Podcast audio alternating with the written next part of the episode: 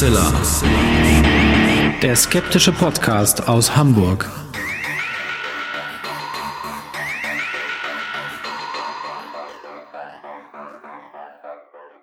Hallo und herzlich willkommen zum 290. Mal bei Hoaxilla, dem skeptischen Podcast aus Hamburg.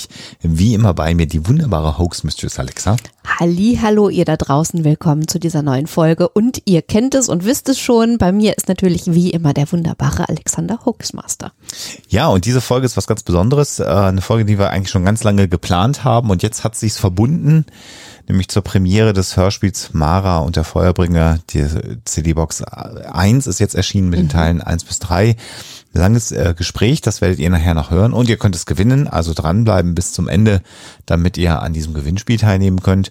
Und ich kann das mal sagen, das letzte äh, Gewinnspiel oder die letzten beiden Gewinnspiele unglaublich weit, ja. weit über 900 ja, Einsendungen für das Gewinnspiel. Also wenn ihr nicht gewonnen habt, seid bitte nicht enttäuscht, weil wir müssen natürlich dann äh, losen demnächst. Es ist unfassbar. Vielen Dank für die Resonanz ja. und Schön, dass euch das äh, so gut gefällt. Und wir können jetzt schon sagen, dass auch in der zweiten Dezemberfolge noch eine Verlosung wieder dabei sein wird. Also insofern, wenn wir was äh, haben, was wir an euch weitergeben äh, können, dann tun wir das auch. Und ich würde sagen, jetzt machen wir erstmal weiter mit der Sendung.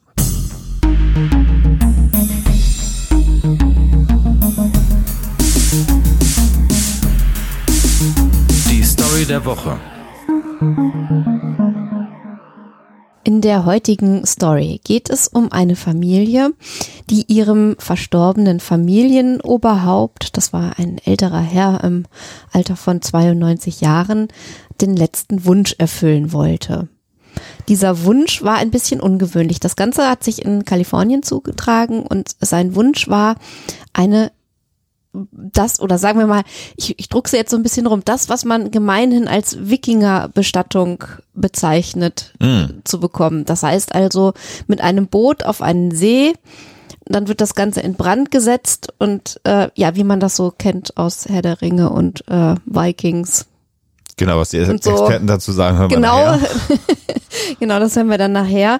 Ja, das ist die Story. Also das haben sie dann gemacht. Sie wollten ihm diesen Wunsch erfüllen, haben sich dann in Kalifornien einen See gesucht und das Ganze also in Angriff genommen, im wahrsten des Wortes, ähm, bisschen makaber, und haben dann aber fürchterlichen Ärger mit dem örtlichen Sheriff bekommen keine Ahnung warum, wundert mich jetzt total, aber das steht auf einem anderen Blatt. Nein, also es sind sehr, sehr viele Notrufe eingegangen, die Leute haben sich gewundert und dann ist der Sheriff gekommen und hat dem Ganzen ein Ende gesetzt. Wenn die Geschichte, Wenn die Geschichte stimmt. stimmt. Ich habe jetzt so weit ausgeholt und das so ausgeschmückt. Mal gucken, ob ich euch da eine wahre Geschichte erzählt habe. Hm, bin mal gespannt.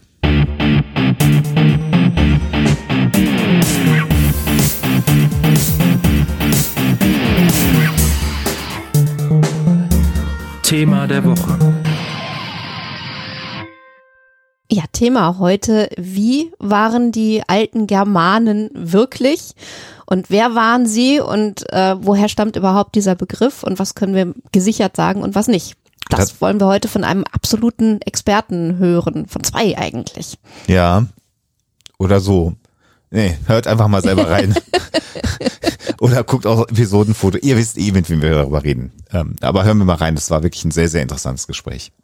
Heute zu Gast, und darüber freuen wir uns sehr, zwei Persönlichkeiten, so sage ich das mal. Und zwar zum einen haben wir heute zu Gast Professor Dr. Rudolf Siemek, einmal ganz ausführlich äh, genannt. Und vielen Dank, Rudi, dass du dir die Zeit heute Abend für uns nimmst. Gerne. Und man mag es kaum glauben, schon wieder im Huxela Podcast. Es wird ein bisschen viel, aber es ließ sich gerade nicht anders einteilen. Tommy Kraffeis. Tut mir leid, hallo.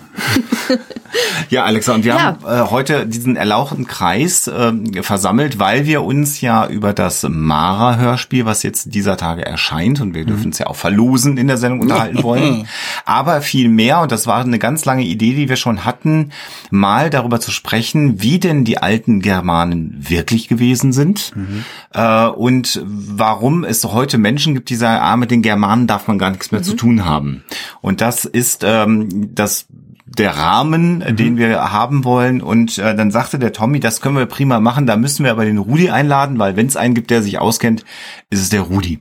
Und äh, vielleicht steigen wir mal ein, ähm, diese Verquickung von Germanen und dem, was man ja heute so gemeinhin wahrnimmt. Ähm, ist das identisch? Also wenn man heute so eher so diese rechtsgerichteten Symboliken sich anschaut, die Vereinnahmung der Germanen, gibt es da Verbindungen in der Tat oder würdest du sagen, nee, gibt's gar nicht, Rudi? Ich glaube, die gibt's heute nicht und die gab's eigentlich noch nie in den letzten 200 Jahren.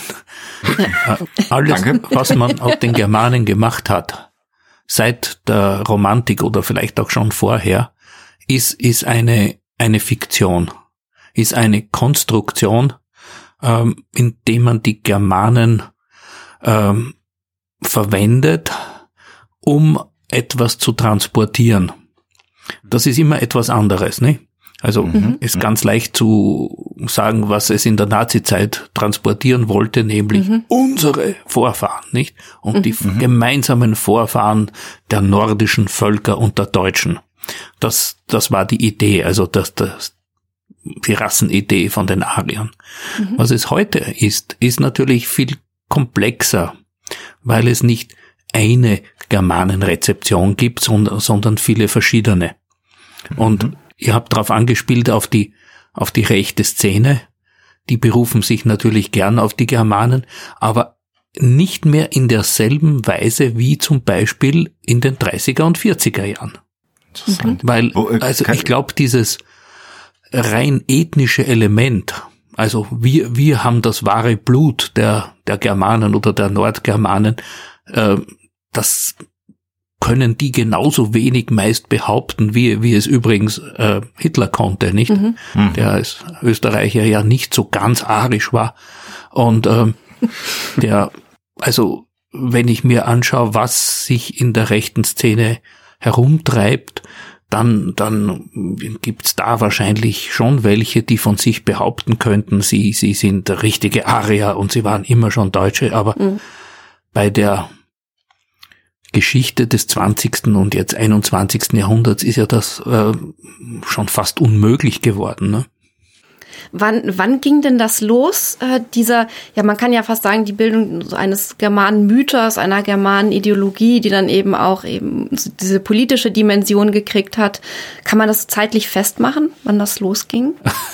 Ähm, ich, ich wollte ihm vorhin sagen, dass man es zeitlich sehr schwer festmachen kann, weil es schon im 16. und 17. Mhm. Jahrhundert äh, bei den Schweden und Dänen begonnen hat, die mhm. gegen, äh, gegeneinander behauptet haben, jeweils der eine ist der wahrere Germane als der andere. Die haben es allerdings noch Goten genannt, was, was noch ein bisschen schlimmer ist irgendwie. Aber die, äh, die einen wollten es mit ihren Runensteinen beweisen und die anderen, die Dänen, wollten es mit den isländischen Handschriften beweisen, die sie plötzlich geklaut hatten in Island. Äh, Entschuldige, aufbewahrt und bewahrt. Äh, und diese, diese, dieser Vormachtkampf, der natürlich ein politischer Vormachtkampf damals war, äh, um, um das wahre Germanentum, der hat also vor 400 Jahren eingesetzt, spätestens, ne? Also drum ist es wahnsinnig schwer, was ich vorhin gesagt habe, es genau festzumachen, wann beginnt diese, diese Verwendung oder auch meinetwegen Missbrauch mhm. der Germanen, obwohl von Missbrauch ist immer schwer zu reden, weil was, was ist Gebrauch und was ist Missbrauch? Mhm. Äh, wenn man, wenn man an, an Felix Dahn denkt, ne? Äh, in seine, seine Germanenromane, die sind halt, das sind halt Romane, nicht? Und, und Romane darf man, darf man über so ein Thema schreiben. Und der stand in seiner Zeit und, und hat es so dargestellt, wie er meinte, dass es richtig ist. Da kann man schwer von Missbrauch reden. Wenn man es politisch äh, umsetzen will, dann, dann rutscht es schon eher Richtung Missbrauch. Aber hat nicht der Tacitus dann im Endeffekt sie auch äh, politisch miss natürlich, oder vielleicht Missgeber? Also, ja? Ja. Ja, also Tacitus hat ähm, schon einen guten Akzent hier in diese Richtung gesetzt, weil er natürlich sein, seine Ethnographie, die es ja vorgibt zu sein, eine, eine ganz schwere Tendenz hatte, nämlich den, diese Sittenspiegeltheorie eben bei Tacitus, nicht, dass er versucht hat, den dekadenten Römern, die, die wahren Germanen, die ja zu sein, zu seiner Zeit noch mit Mühe und Not gerade erst erfunden waren durch, durch Cäsar. Ne? Also die, diese, diese Völker östlich der, des Rheins und nördlich der Donau irgendwie zu einem äh, gemeinsamen Vorbild eigentlich, oder? Bitte? Es ist ja eigentlich ein Vorbild, was er da generieren wollte. Er gesagt hat, schaut mal, ihr Römer, äh, wie wie wie rein und wie wie großartig im Vergleich zu euch äh, klebrigen dekadenten Säcken die tollen Germanen sind. Ja? ja, genau. Aber, aber er musste es auch ja abgrenzen. Also Cäsar hat schon versucht, Germanen sind alle das, was nicht seine Kelten sind. Ne? Mhm.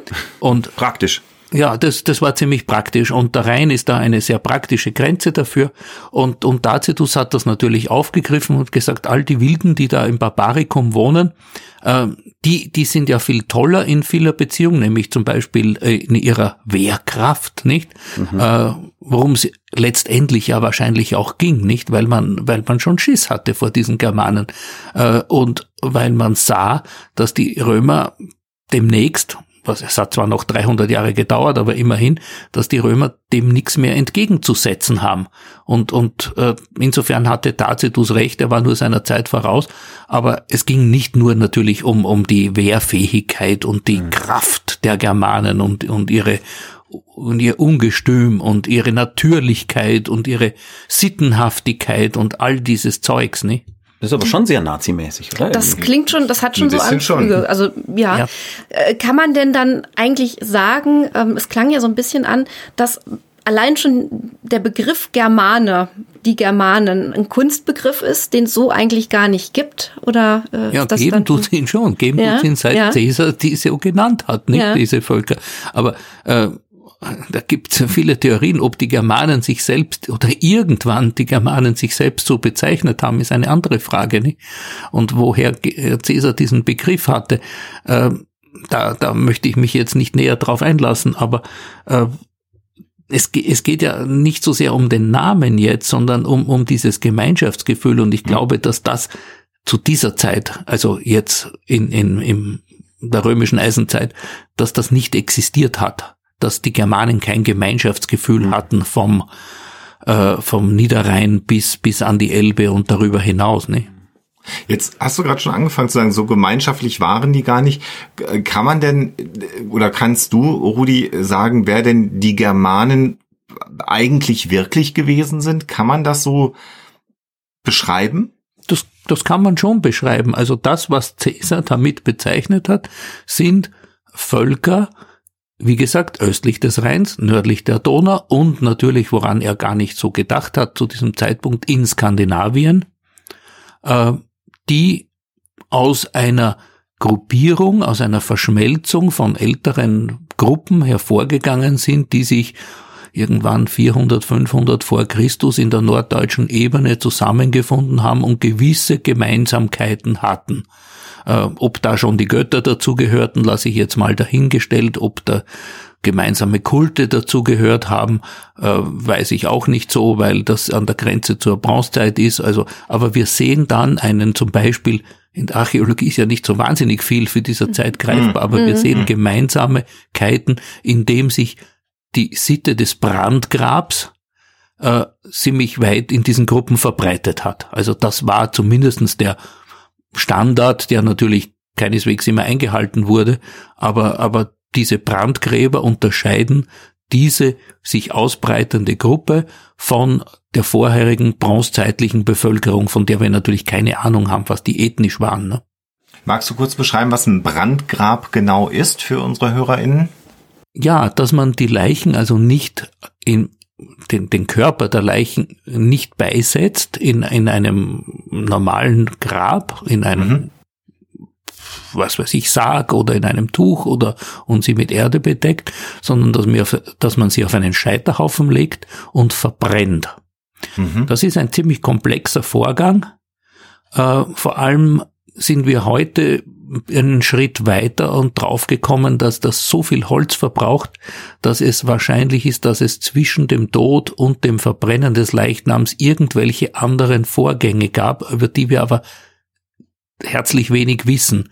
Also eine sogenannte Dekarnation, dass man irgendwie das Fleisch losgeworden ist, um, um dann die Knochen leichter verbrennen zu können. Denn wie gesagt, ein frischer Leichnam brennt wahnsinnig schwer. Äh, was heißt ja das Schiff, äh, daher, das lustige, dieses lustige Wikinger-Schiffchen, was man so ins Wasser hinaus schubst und dann zündet man dann den Boromir an, wie in Herr der Ringe. Also das heißt, der brennt ein bisschen vor sich hin, das, aber das dann ist geht genau halt einfach das, irgendwann was so unter. überhaupt nicht funktioniert. Ja. Äh, erstens geht natürlich Ja. das, das Feuer aus, sobald, sobald das Feuer die Wasserlinie erreicht. Mhm. Und also wir müssten lauter Häufchen von Nieten in der Nordsee finden mit Knochenresten oder halb verbrannten Knochenresten. Dafür gibt's überhaupt keinen archäologischen Beleg. Also obwohl Snorri das in einer mythologischen Szene und auch die Skjoldunger Saga beschreiben solche Begräbnisse, also dass Sag das Schiff kurz, sag kurz, wer Snorri aufs Meer ist. hinausfährt. Aber Sag kurz, wer Snorri ist. bitte? Sag kurz, wer Snorri ist. Snorri Sturluson ist äh, unser wichtigster Historiograph und Mythograph des Hochmittelalters, ein isländischer Häuptling, Politiker, Dichter, Freund von Königen, äh, reicher Mann ähm, und einiges andere auch noch, ähm, was ich hier, um ihn positiv zu konnotieren, nicht erwähne. Aber äh, äh, ja. Lebemann. Ein, ja, zu einem gewissen Grad ein Lebemann und auf jeden Fall ein ungeheurer Machtmensch, nicht? Und aber ein begabter Schriftsteller und Dichter, das muss man wirklich sagen. Und als dieser Dichter und Historiker, der er ja auch ist, und Mythograph, ähm, hat er uns wahnsinnig viel überliefert, von dem, ja, sagen wir mal, gut die Hälfte wahrscheinlich frei erfunden ist. Oder vielleicht ist frei erfunden das falsche Wort. Also Redaktioniert er hat geht das, finde ich. so mehr. ein bisschen wie Herr Krappweis mit, mit der Historie um, nicht? Und ähm, also sehr kreativ, würde ich sagen. Er verwendet Quellen, aber entwickelt sich oft tangential von seinen Quellen weg. Nicht? Also das ist Snorri Sturluson. Gelebt hat er von 1185, 86 bis äh, 1242, falls das wen interessieren sollte. Und hat in der Zeit dann aber geschrieben, auch über äh, die Germanen der Jahre 400 und 500 oder eher über die seiner Zeit, die er dann noch gefunden Nein, nein. hat? Also Nein, äh, seine Zeit ist ja schon die christliche Zeit und als Historiograph, also wenn er in, in seinem berühmten, in seinem berühmten Werk Heimskringler, das heutzutage bisschen besser äh, greifbar als die Geschichte der norwegischen Könige, drei dicke Bände. Und da beginnt er beim Urschleim, äh, Entschuldige, also bei, bei Odin und Company und ähm, geht bis fast in die Zeit seiner eigenen Geburt herauf, also mit den norwegischen Königen. Er beschreibt natürlich skandinavische Geschichte, das darf man nicht vergessen. Den interessieren Germanen südlich der Ostsee überhaupt nicht. Und die kommen auch nicht vor. Insofern ist er beschäftigt sich mit Nordgermanen. Und das ist wieder ein bisschen was anderes. Und trotzdem, und jetzt kommen wir wieder zu dem Missbrauch der ganzen Geschichte, verwendet man Snorri immer hemmungslos für alles, was über Germanen und vor allem germanische Religion äh, vorkommt, was er in seiner Edda sagt, nicht? Also dieses kleine Handbuch für Dichter, wo er einiges über die, die nordischen Götter erzählt. Und das verwendet man für alle Germanen, gemeinhin.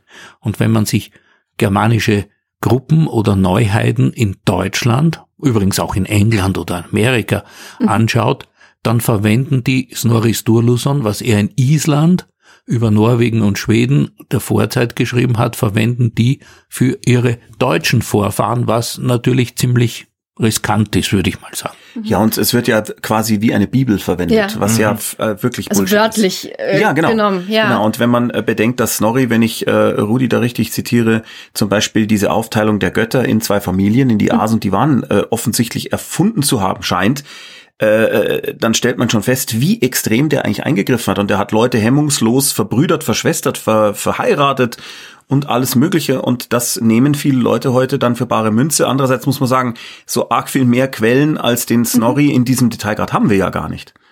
Ja, also wie, wie Snorri vorgegangen ist, kann man zum Teil ganz gut rekonstruieren, wenn man sich anschaut, was alles sonst zu seiner Zeit existiert hat. Und das sind in erster Linie natürlich ausländische historische Quellen, die er wahrscheinlich auch kannte, lateinische Schriftsteller.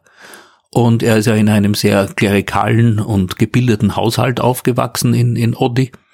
als Ziehsohn eines, eines Diakons und, und äh, Neffe eines Bischofs und so weiter. Ähm, aber was für uns interessanter in dem Zusammenhang ist, sind die Skaldengedichte. Und diese alten Skaldengedichte, die zurückreichen bis ins neunte Jahrhundert, neuntes Jahrhundert, zehntes Jahrhundert, elftes Jahrhundert, auch ein paar Edda-Gedichte, die vielleicht schon relativ alt sind, wie die Wöllusbau, die vielleicht zurückgeht bis ins Jahr 1000, aber jedenfalls im elften Jahrhundert spätestens entstanden ist. Und die verwendet er. Aber er geht eben kreativ damit um und mindestens die Hälfte dichtet er dazu, weil er das macht, was alle mittelalterlichen Schriftsteller machen, nämlich diese, was der Tommy angesprochen hat, diese Querverweise einzuführen. Er möchte, dass alle Leute mit allen verwandt sind, die da mhm. vorkommen, mhm. weil das ein, ein System ergibt. Und diese, dieses System, wir haben das in der mittelhochdeutschen Literatur auch, Wolfram von Eschenbach mhm. macht das auch, dass, dass plötzlich alle, alle diese Figuren miteinander verwandt sind. Äh, wenn es auch fünf Generationen her ist und so weiter. Und, und sowas ähnliches macht er auch. Und dieser, diese Mittelalt, diese typisch mittelalterliche Tendenz, die, die zieht er ziemlich weit durch und dann gibt es ein paar Missverständnisse, wie zum Beispiel, dass er eben dieses Synonympaar Asen und Warnen, das in der Wöllusbau Strophe 24 vorkommt, wo also die Götter ziehen in den Krieg, Asen und Warnen marschieren über die Ebene. Äh, das sind, ist ein typisches Hendiadioin, also so ein, ein Doppelbegriff, der dasselbe bezeichnet. Und er macht daraus zwei Familien, die plötzlich gegen, gegeneinander Krieg führen und, und er rechnet bestimmte Götter, also Freyr und Nörd und Freya, zu diesen Warnen und die anderen sind die Asen. Und wenn man sich die Quellen anschaut, dann zählt Freyr immer zu den Asen. Er ist der tapferste der Asen, sagt einer der Skalden. Er ist der Heerführer der Asen, sagt ein anderer. Also da ist kein Unterschied zwischen Freyr und Odin und Thor. Er wird auch mit denen etliche Male in einem Satz oder in einer Strophe genannt. Also er ist nicht was anderes. Mhm. Und Snorri zitiert alle die und dann erfindet er ganz plötzlich was dazu, weil ihm da ein, ein Begriff untergekommen ist, Vana dies und, und Vana gut für die er keine Quellen zitiert und er sagt, ja, frei ist der Warnengott. Punkt. Und das heißt, das, in der er, das hat er erstunken und erlogen. in der Pau sagt sozusagen die, äh, dieser äh, unbekannte Skalde eigentlich nichts anderes wie alle Leute, alle Menschen zogen in den Krieg. Oder? Ja, Was und, und die Götter ist. zogen in den Krieg. Nein, ja, genau. Alle also ich meine, als, also ich meine jetzt als Beispiel. Als ja. Beispiel für Asen und Warnen, das ist einfach wie wenn ich jetzt sagen würde, alle Leute, alle Menschen. Einfach ja. weil ich es ein bisschen äh, dichterischer gestalten möchte. Und das ist gar kein Unterschied zwischen den Asen und den Warnen. Zumindest könnte man das jetzt nicht zwangsläufig man, unterstellen. Man braucht das auch in den, in den Gedichten. Drum gibt so viele Synonyme immer. Nicht nur für die Götter, sondern auch für die, für die Götter gibt's Asen, Warnen, die Regin, die Höpt, die Bönd und so weiter. Warum haben die alle unterschiedlichen Anfangsbuchstaben? Weil man das in den Stabreimgesetzen der Dichtung braucht. Sonst kommt man nie auf gleich damit, dass ich diese stabenden äh, Wörter finde und darum brauche ich unterschiedliche Wörter. Und darum gibt's also äh, immer wieder Eisirok Alpha, also die Asen und die Alben, wobei Alben vielleicht auch ursprünglich ein Begriff für Götter war, und dann die Visir die Weisen warnen. Das sind alles dasselbe. Da ist kein Unterschied von Familien oder so irgendwas. Und das, das ist äh, eine Konstruktion, die erst Snorri im 13. Jahrhundert geschaffen hat. Und äh, das liegt äh, unter anderem daran, dass die Skalden also je großartiger du geskaldet hast, desto, äh, desto komplexer wurde ja. es. Also ja. ähm, das heißt, es war wie so eine Art Geheimwissen. Wenn du verstanden hast, was sie dir vorgetragen haben durch die ganzen Synonyme, dann warst du der Hecht im Karpfenteich. Ja, also es ist was Elitenwissen. Ist, ja, durchaus. Also wenn man sich da manche das ist absolutes diesen, Elitenwissen und ich und diese Dinge anschaut, nicht wissen, irre. wie wenig Prozent die Könige, denen sowas vorgetragen wurde, davon verstanden haben.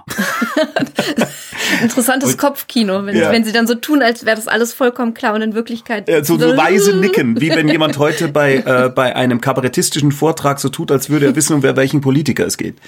Kannst Ja, du mir genau. mal diese Unge gelben Büchlein so. Und geben? ich stelle mir immer vor, dass der, der König irgendeinen anderen, einen anderen Skalden da an seiner Seite stehen hat, der ihm ins Ohr flüstert, was das jetzt gerade be Super. Ja. Oder er schnappt in den Strophen auf, also der, der reiche Geber der Ringe. Aha, das muss ich sein. Okay. Was hat der gemacht? Keine Ahnung. Also, Ich muss unbedingt äh, kurz eins vorlesen. Der Alexander hat mir netterweise mein Reklamheft, das noch gar nicht so arg auseinanderfällt wie alle anderen, kurz gereicht. Äh, das ist die Edda des Snorri Sturluson in der von äh, Rudi empfohlenen Übersetzung von Herrn Arnulf Krause. Und da steht zum Beispiel, der Rögnir des Kampfes war früher fertig zur Reise mit dem Anführer der Schar als die Last der Arme der Göttin des Zauberspruchs bereit zum Meineid. Ich spreche den Lippenstrom Grimnirs, die Verderber der Frau des Endil, der Hallen des Adlers, setzten die hohlen Hände der Sohlen aufs Heideland. So. Ob der König jetzt verstanden hat, was das heißt. Ich habe gerade weiß Die Weise genickt. genickt. also ich, mit König meinte ich. Ja, aber ich, ich, ich habe das mal mir angemaßt. Angesprochen. Äh, soll ich einfach die Übersetzung vorlesen, Rudi, oder magst du's, äh, kannst du es auflösen? nein, nein, das machst du, weil ich bin bei deiner Sprechgeschwindigkeit jetzt auch nicht mitgekommen. Es heißt, Genauso wenig wie alte Könige. Thialfi war früher fertig als Loki, ich trage das Gedicht vor, sie, sie brachen auf. Siehst du, so kurz kann man es auch sagen. Das heißt aber im Wenn Grunde man wie so ein, wie so ein. E-Gitarren-Solo bei einem Rocksong, was dann immer länger und äh, ausgefeilter Aber- wird, aber mit Sprache dann Ja, genau, aber im Endeffekt heißt auch dieses Gitarrensolo einfach nur, Genau. ja. Und also der Rögnir des Kampfes, äh, äh, also ein, ein sehr kampfkräftiger äh, Thialfi, wer war denn Thialfi nochmal? Ist das dieser Menschenjunge?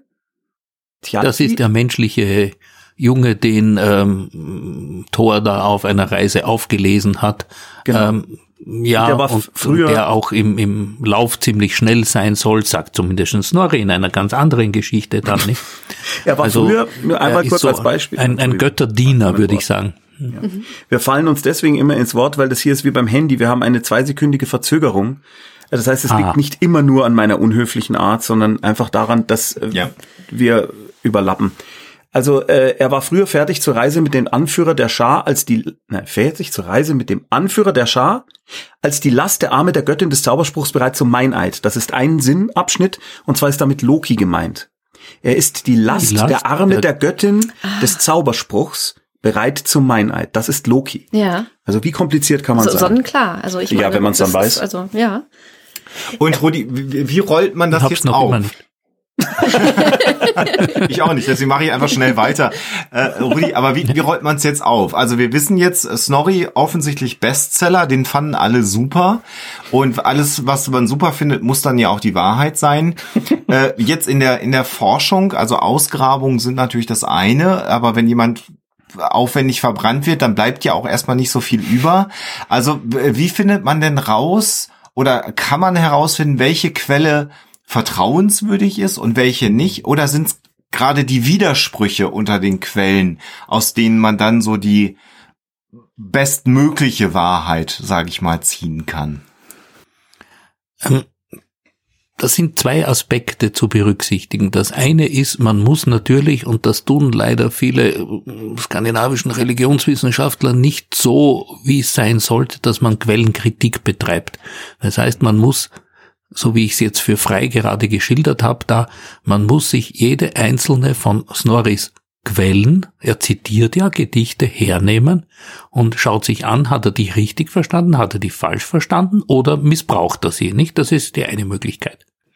Und das andere, was dazu kommt und was jetzt für unsere heutige Rezeption vielleicht viel wichtiger ist, als was Snorri da aufführt, es gab ja nicht eine germanische Religion oder auch nur eine nordgermanische Religion. Ne? Mhm. Also wir müssen von, von Religionen, von germanischen Religionen sprechen, weil kein Mensch wird annehmen, dass das, was die Goten vor ihrer Christianisierung im, was weiß ich, zweiten Jahrhundert ähm, im, am Schwarzen Meer geglaubt haben, dasselbe war, was man in, in, in Schweden am, am Hof dieser fiktiven Ünglingekönige da in der, in der römischen Eisenzeit geglaubt haben, nicht?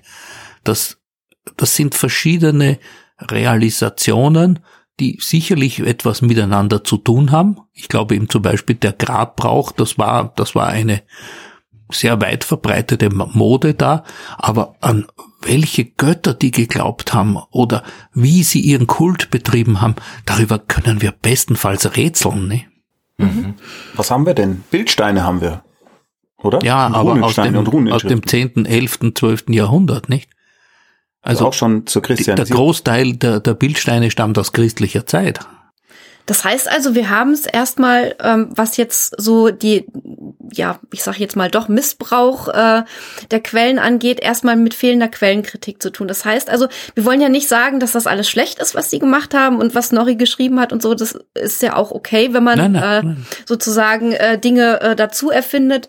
Man muss es halt nur aus heutiger Sicht, wenn man sich damit beschäftigt, wirklich in den Kontext setzen und eben Quellenkritik äh, betreiben. Aber was ja, glaube ich, dann auch in bestimmten Kreisen und schon schon im 19. Jahrhundert spätestens ja passiert ist, ist, dass man sich einfach nur bestimmte Aspekte, das hast du ja schon angedeutet, Rudi, äh, herausgepickt hat, die man irgendwie total anziehend fand und hat das dann als Attribut verwendet, äh, um eben die Germanen damit zu versehen und eben diese Ideologie äh, zu begründen, um es vielleicht nochmal ähm, zusammenzufassen. Das heißt also, wir haben es eigentlich mit einem falsch verstandenen Geschichtsbewusstsein auch zu tun, ja, nämlich oder Instrumentalisierung, Instrumentalisierung von, von genau, Geschichte. Wenn du mal guckst, was mit dem Nibelungenlied alles so passiert mhm. ist durch die Jahrhunderte, wer immer jeweils gedacht hat, dass es genau das aussagt, was er jetzt gerade denkt oder sie, ja, und äh, dass dann die Nazis die Nibelungentreue äh, noch mhm. beschworen haben oh, ja. und dass dann ja in dieser Halle dann äh, die Nibelungen dann noch ihr äh, gegenseitig das Blut der Gefallenen trinken und nicht aufgeben und so weiter. Und irgendwann scheint es aber so, oder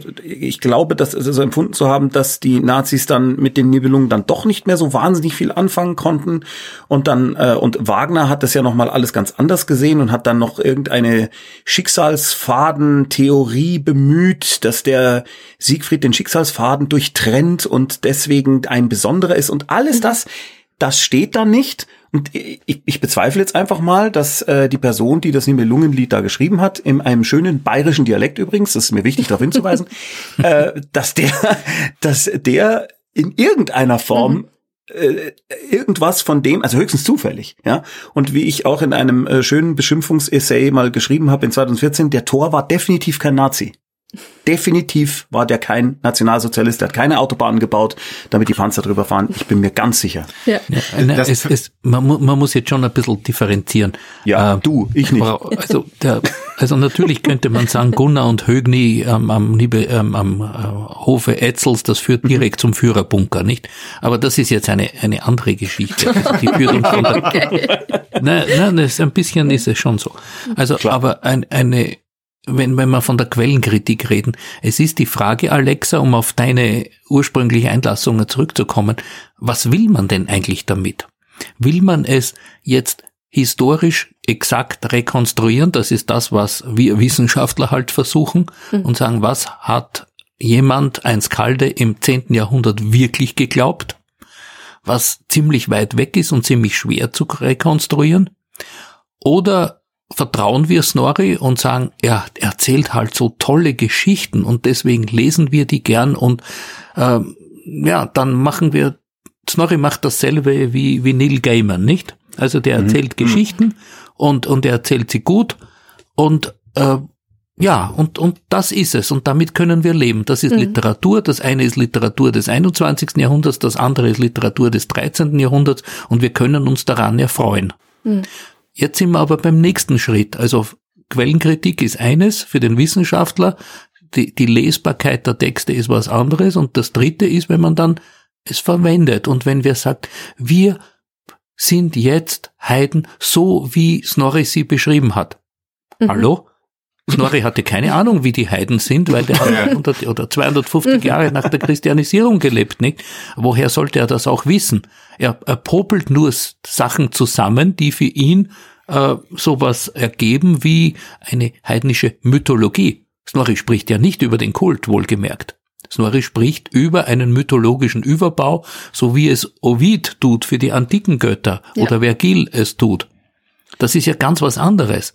Und aber, aber aus Snorri dann was abzuleiten für, für A, die Südgermanen, B, für tausend Jahre vorher, C, für etwas, was Snorri überhaupt nicht interessiert, nämlich Kult oder sowas, das, das ist ziemlich mühselig dann, nicht?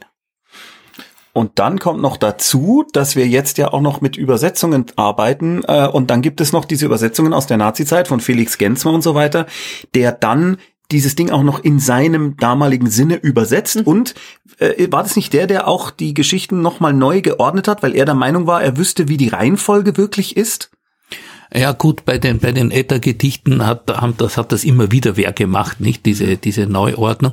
Und bei bei Snorris Edda ist es noch einen Tick komplizierter, weil wir haben ja vier Handschriften und die ordnen schon im Mittelalter die Bücher um und anders. Oh. Also die Uppsala Edda ist eine ganz andere Edda als die Edda im Codex Regius der der Snorra Edda. Ähm, ja, ja und jetzt? damit haben wir natürlich schon ein Quellenproblem und ist erst in den letzten 20 Jahren haben Leute überhaupt angefangen, sich mit diesen anderen mittelalterlichen Handschriften zu beschäftigen. Die sind noch immer nicht, ähm, doch eine ist ediert jetzt, aber, aber die anderen, wir berufen uns immer noch auf Textausgaben, die auf Textausgaben aus von vor 200 Jahren beruhen. Mhm. Ich habe also, gerade so ganz verrückten Gedanken gehabt, Rudi. Ich, ich höre viele moderne, so elektronische Musik macht gleich Sinn, was ich sage. Und da, da noch nicht da, ganz. Ja, ja vertrau, ver, vertrau mir. Ja, und dann okay. gibt es äh, andere Musiker äh, diese, dieser Gattung, die dann sogenannte Remixe machen, die also mhm. dann sozusagen die Grundstruktur eines Liedes nehmen, mhm. das neu mischen, neue Instrumente dazu bringen, den Gesang verändern, zum Teil auch umstrukturieren. Und ich stelle mir jetzt gerade vor, wenn ich so vier Remixe hätte von einem Lied und würde jetzt die Aufgabe bekommen, daraus zu schließen, was denn eigentlich mal der, der Ursprung, das ursprüngliche Lied oh. gewesen ist. Äh, das muss ja ungefähr so sein wie das, was du gerade beschrieben hast. Also wenn da so Dinge umsortiert werden, umgruppiert werden und bei so viel Remixen, Neudeutsch, weiß ich ja auch nicht, wie denn der ursprüngliche Komponist eigentlich mal das Lied vorgehabt. Du kannst Rechtsklick Eigenschaften und dann auf Erstellungsdatum. Bestenfalls bei uns. Ja, ja, aber das, das war Oder im schlimmsten Fall könntest du heutzutage noch den den Musiker fragen, der fragen. das mhm. geremixed hat, wenn das so heißt. Ja. Äh, während Snorri können wir leider sehr schwer fragen, nicht? Kannst es versuchen. da, ja, aber, aber man, man Thema, muss sich auch lösen von, von diesem Thema, was war ganz ursprünglich bei, bei Snorri jetzt, nicht? Mhm. Äh, weil das, das zu rekonstruieren oder auch bei Edda-Liedern, die, die absolute Urform wir, wir streiten ja über jedes, also als, als Wissenschaftler über jedes einzelne Edda-Lied. Bestand die Hauermaul aus vier Gedichten oder aus fünf oder nur aus drei und gehören Teile überhaupt ursprünglich nicht dazu und so weiter. Und das geht, das geht quer durch alle Edda-Lieder. Bei der Wöllusbau gibt's Autoren, die behaupten, diese Zwergenstrophen können gar nicht dazugehören, die sind so unorganisch. Ich würde sagen, die Zwergenstrophen sind ziemlich amüsant und, und schön zu lesen und Tommy, du könntest hm. die ja mal vorlesen, nicht? Ich, und ja, ich habe sie gerade nicht da. Ich schau mal, ob ich, sind, die sind, äh, die müssten ja auch in dem normalen Edda-Ding drin sein, weil da die Velospau. Ja, ja, die sind da sicher drinnen, ja.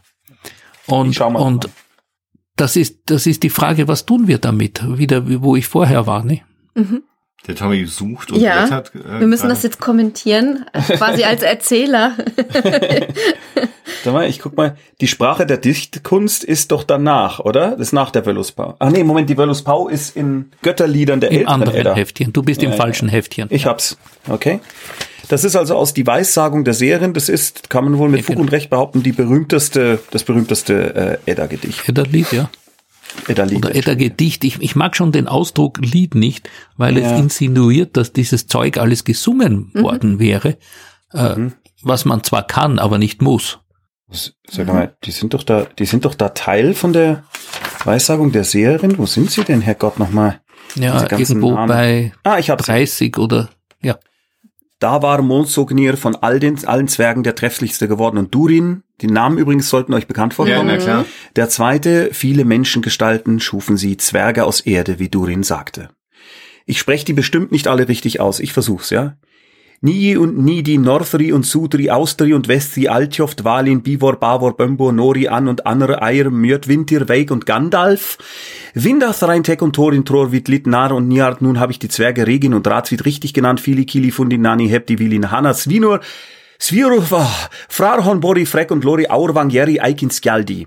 Zeit ist sie Zwerg aus Dwalinsschar, den Menschen bis Lofar aufzuzählen, die gingen von den Steinen des Grunds nach Aurwanger Sitz nach Jörvelir. Dort war Draupnir und Dol Thrasir, Har Hauchspori, Lewang, Glois, Girvir, Virvir, Skafit, Ari, Alfi und Ingvi, Eikinskjaldi, Fjarl und Frosti, Finn und Ginner, wie lange geht das noch? Die Liste der Ahnen wird auf Lofar zurückgeführt, solange die Welt besteht. So. Danke. Und das ist wirklich bizarr, dieses Ding, weil es mitten in einer Geschichte ist, wo eigentlich, wo man wirklich beim, beim Urschleim, wie Rudi gesagt hat, beginnt und dann endet mit äh, der Apokalypse, der Götterdämmerung und dem äh, äh, neuen äh, Werden der Welt und Balder, der wieder aufersteht. Und mittendrin werden hier also wirklich unorganisch diese Zwerge aufgeführt und ich kann mir trotzdem vorstellen, Rudi, wie du sagst, das ist deswegen da drin, weil das schön ist. Das war als, da hat jetzt niemand sich gedacht, ah, das passt da irgendwie nicht rein und so, und hat sich gedacht, oh, das ist doch schön. Und hat's einfach reingetan. Und drum ist es da drin. Kann ich mir da Ja, und die haben alle den enormen Vorteil, man kann, man kann sie auch verwenden. Also da sind, da sind einige von diesen Zwergennamen sind sicherlich keine, äh, keine ursprünglichen Zwergennamen wie Austri und Westri und Nordri und Sudri, die einfach Osten und Westen und Süden und Norden heißen, nicht?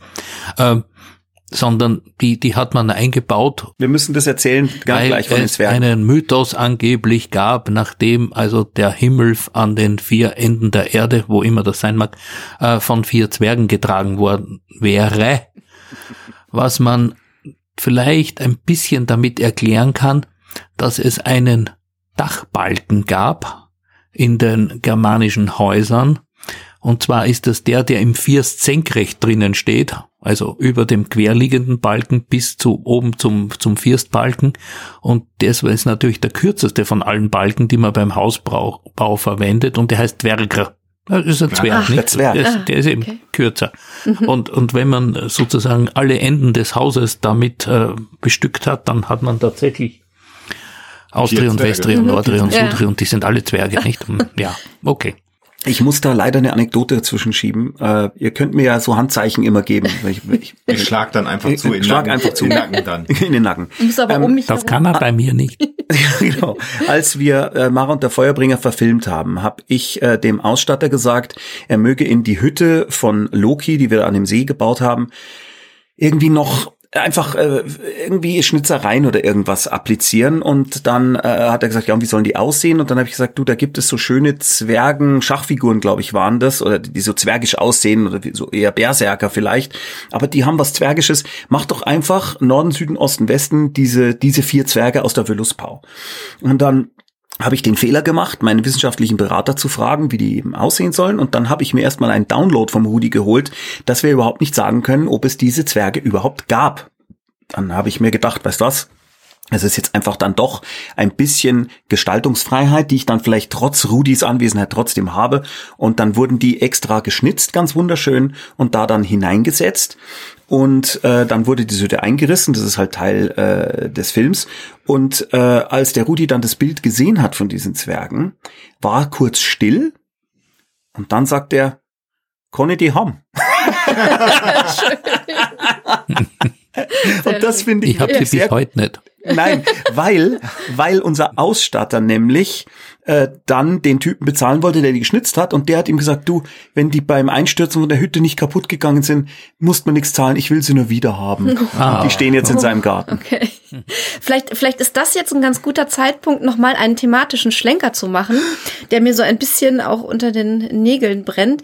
Ich würde so wahnsinnig gerne nochmal hören, wie ihr, also du und Rudi, euch Ah. kennengelernt habt und wie ihr zu den Germanen gekommen Und ich seid. würde noch einen Schritt vorher fragen, warum ist überhaupt Tommy Krabweis so sehr an den Germanen ja, ja, das, das interessiert? steckt Wo kommt das genau, her? Eben, das Also dann da fange ich damit an und der Rudi muss dann die Kennenlerngeschichte erzählen. ähm, Ja, ich, okay, mach mal. Ich hatte ähm, von einer Redakteurin von Pro7 ein, in, eine Info bekommen, dass man nach einem Stoff für eine Mystery-Serie suchen würde für Pro7. Donnerstagabend. Ähm, und ob mir denn was einfallen würde. Nebenbei, Fun Fact, diese Redakteurin trug den Vornamen Edda. Ach, Ja. Wie schön ist das?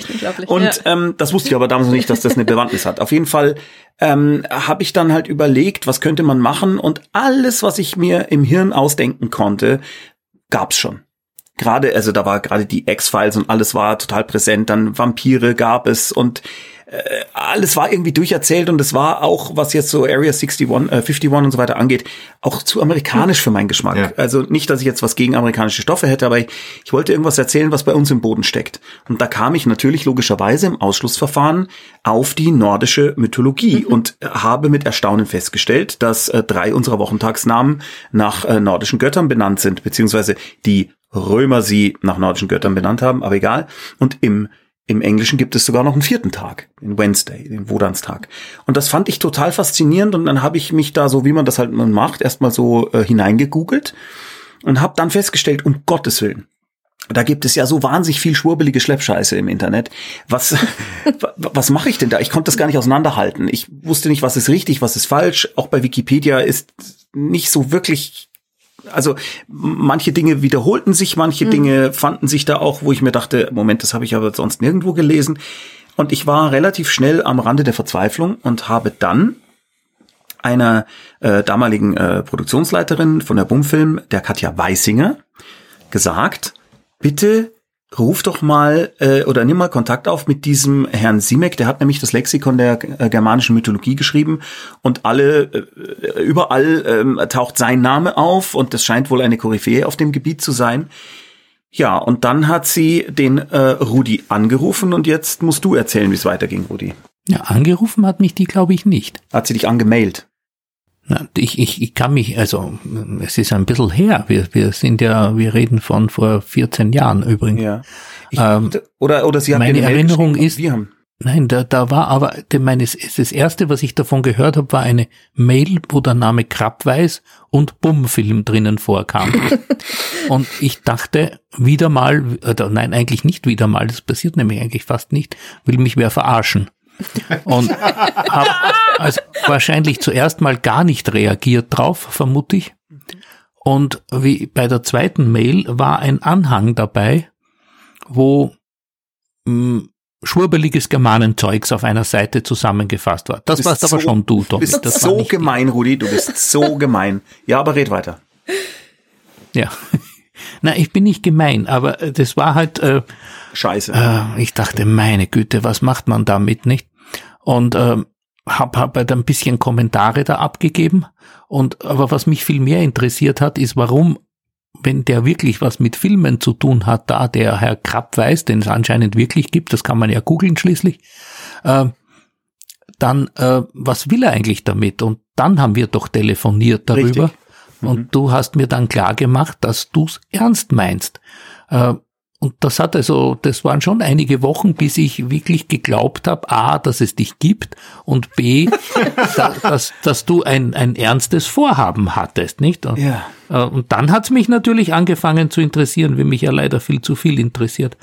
Ähm, du musst es nicht relativieren, das ist völlig in Ordnung, wenn du einfach sagst, es hat dich interessiert. Ja, okay, es hat mich interessiert. Danke. Und dann sind wir natürlich da in einen würde ich sagen, konstruktiven Dialog eingetreten, weil es mich eben nicht stört, dass man künstlerisch damit umgeht, solange man das auch sagt. Ja, genau. Und meine Ansage war an mich selbst, ich möchte gerne alle Dinge, die als wissenschaftlicher Kenntnisstand im Buch auch so erwähnt werden, richtig haben. Mhm. Und alles, was dichterische Freiheit ist und wo jetzt niemand sagt, das stimmt aber so nicht, das kann ich dazu erfinden. Ja, aber ich wollte, dass dieser Professor Weissinger, jetzt wisst ihr auch, woher der Name mhm. kommt, eben alle Dinge, die er dann postuliert, äh, auch belegen könnte, mhm. wenn man ihn danach fragen würde. Und ich erinnere mich, dass die ersten 100 Seiten, die ich dem Rudi geschickt habe, oder die ersten 30, das weiß ich nicht mehr genau, nach dem ersten großen Anschiss, die kamen zurück und in der Mail stand, habe der Einfachheit halber alles rot markiert, alles scheiße. Grüße Rudi. Nein, nein, das, das ist eine das Legende. Das ja. ist eine Legende. Die, die macht der Tommy, die, das erzählt er immer. Ja. Weil, weil ich, also erstens waren wir nicht bei du, zweitens äh, verwende ich nicht Scheiße in Mails. Und äh, okay, sachlich stimmt es natürlich. Aber, aber Nein, aber, aber so beantworte ich keine E-Mails. Ne? Ja, aber inhaltlich äh, Ja, du inhaltlich sagen, stimmt Ja, ja, war schon. echt Ja, ja, furchtbar. ja. Und äh, Das heißt aber ganz kurz, Ja? äh, die ProSieben-Serie hat dann ja nicht stattgefunden, so. aber ihr beide hattet Kontakt Genau. und dann hast du mit dann Mara war's- mhm, angefangen. Es war so, dass ich dann, als ich dann spätestens, als ich dachte, ich nehme ein äh, 14- oder 15-jähriges Mädchen, das ist schlecht gelaunt, hat keinen Bock, Held zu sein, muss die Welt retten, hat überhaupt kein Interesse dran, weiß nichts von nordischer Mythologie und so weiter, war mir schon klar, das ist so eine also die die Struktur von dem Ding ist zwar sehr klassisch, aber die äh, die die die die Heldin ist sowas von anti und gegen alles und schnodderig und hat keinen Bock und ist Maulfall und findet ihre Mutter blöd und so weiter. Das wird niemals eine ProSieben Serie, weil die haben sich eher sowas wie ähm, na, wie heißen die zwei Winchester-Brüder? Wer ist die Serie? Ach so, ähm, Supernatural. Sowas hatten sich die, glaube ich, vorgestellt. Und dann habe ich die Edda angerufen und sagte, Edda, sagte ich. Erstens, ich weiß jetzt, du heißt wie ein berühmtes Buch. Zweitens, ein Schriftstück. Und zweitens, das wollt ihr nicht haben. Ah, bist du sicher? Habe ich gesagt, ja. Und was machst du jetzt? Habe ich gesagt, ich schreibe jetzt ein Buch. Und weil es war dann schon so viel da, und äh, dann habe ich gesagt, jetzt schreibe ich ein Buch. Und während des Schreibens stellte ich fest, ups, äh, ich glaube, ich schreibe drei Bücher. Und äh, ja, dann haben der Rudi und ich da einen zweieinhalbjährigen Austausch hingelegt. Äh, ich habe jedes Mal, wenn der Rudi was kritisiert hat, eigentlich entweder raus versucht rauszufinden, wie könnte ich denn trotzdem recht haben, oder ich habe mich still gefügt und habe es einfach komplett geändert, so wie der Rudi das wollte. Naja, also so, Ja, so schon. oft hast du dich nicht gefügt, außer bis ich dir Hm, gesagt habe, dass du, dass der Weißinger keinen Pulverkaffee trinkt. Ja, das habe ich geändert. Weil Ja, der Rudi hat sich geändert, ja. Anfang des zweiten Bands so sehr mit dem Professor Weissinger identifiziert, dass er mir untersagt hat, dass der Pulverkaffee trinken darf. Und er du hast dann noch gesagt, vielleicht kann er das ja in die Zimmerpflanze. äh, Nein, ich habe gesagt, wenn, wenn du ihn zwingst in deinem Buch, dass er Pulverkaffee, dann verlange ich, dass du hineinschreibst, dass er den diskret in den Feng Shui Zimmerbrunnen dieser äh, Esi-Tante da kippt. Ja. gekippt. Dann habe ich den Pulverkaffee einfach weggelassen. ja, aber obwohl das mit dem, mit dem Zimmerbrunnen auch schön gewesen wäre. Ich, ich stelle mir immer vor, wenn der so braun sprudelt. Also wir, wir, haben ja, wir haben ja ein gemeinsames Laster, der Tommy und ich, und das ist ein überbordendes Kopfkino. Ja, Und Riesenproblem.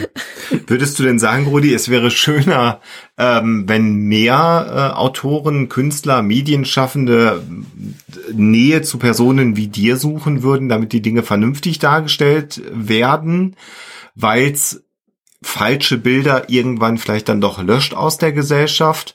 Oder sagst du, das Kind ist eh schon in den Brunnen gefallen, das werden wir nie wieder gerade ziehen können?